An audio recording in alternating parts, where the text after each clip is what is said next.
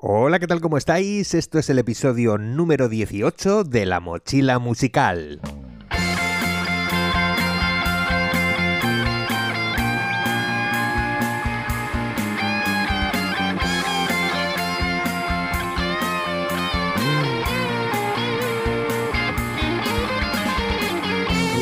Cuando creas un proyecto musical y llega la hora de buscarte compañeras de viaje, llega también uno de esos momentos delicados. Más te vale rodearte de personas que cubran tus necesidades musicales y sobre todo personas con las que tengas mucho feeling.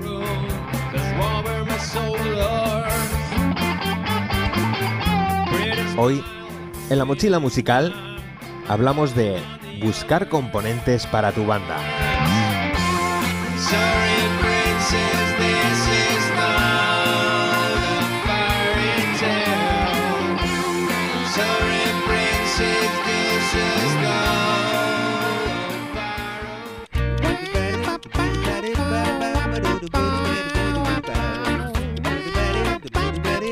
Cuando empiezas en esto de la música y te planteas seriamente juntar a un grupo de humanos para tocar canciones, enseguida te das cuenta de lo importante que es escoger bien con quién trabajas.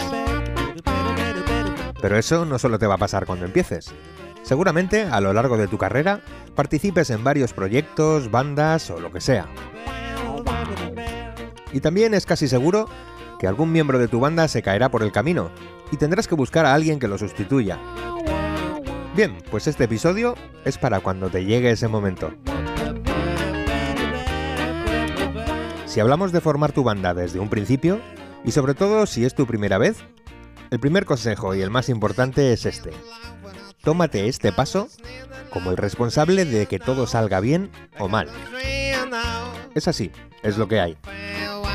Todo el futuro del proyecto se sostendrá con la elección que hagas o que hagáis de quién o de quiénes serán vuestra tropa. Así que atenta a algunas señales. Si estás escuchando este podcast, seguro que ya conoces a un número considerable de personas que se dedican a la música. Si no eres demasiado joven, conocerás además a muchos guitarristas, a muchos bajistas, algún que otro baterista, pianistas, cantantes, coristas, trompetistas, acordeonistas. Si este es el caso, pues lo vas a tener bastante más fácil. Ya conocerás algo a la persona o te llegarán referencias sobre ella de gente de confianza. Tanto si este es tu caso como si no conoces a nadie y quieres montar una banda, lo más fácil y seguro es tirar de esa agenda.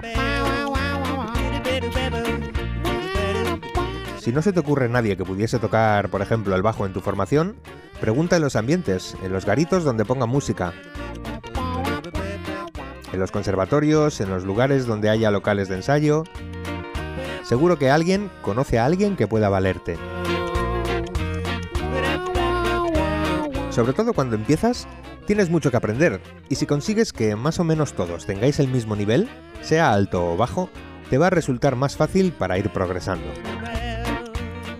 Imagina que buscas músicos para montar un quinteto de jazz pero tú acabas de salir del conservatorio con un saxofón Selmer que te acaba de regalar tu tía María. Y por alguna generosa obra del destino inexistente, te dicen que sí a montar un proyecto, pues cuatro musicazos que llevan 20 años tocando jazz.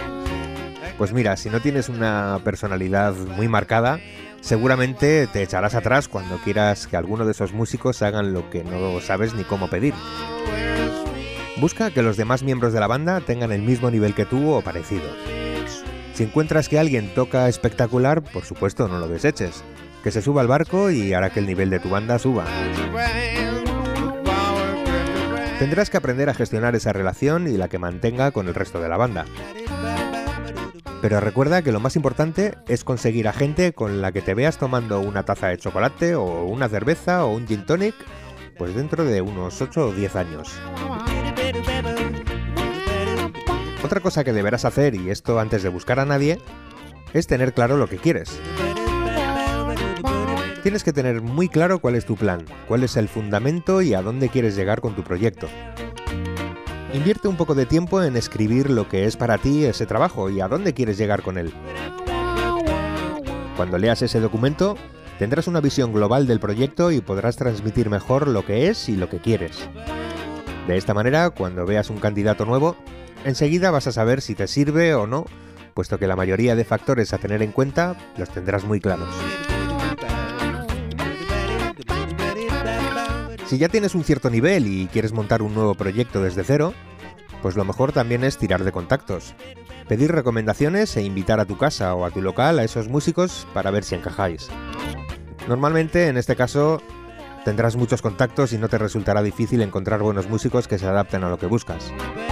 Pero igual estás un poco pirada y si te ocurre montar una audición haciendo una llamada pública y que se apunte el que quiera.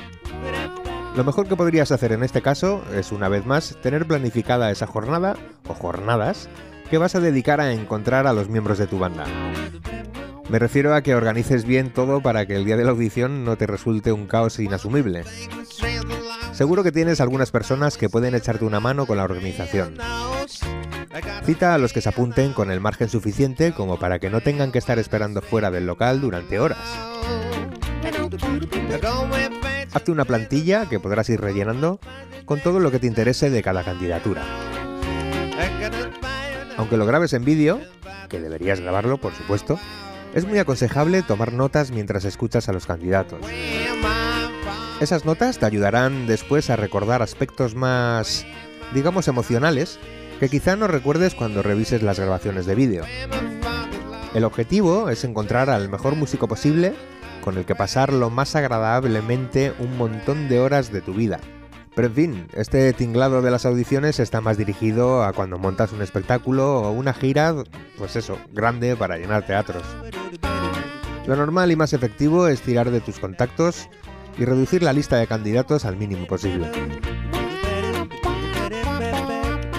Y vamos acabando. Este paso va a ser importante durante toda tu carrera. Recuerda que al final todo se reduce a un grupo de humanos haciendo algo de manera sincronizada.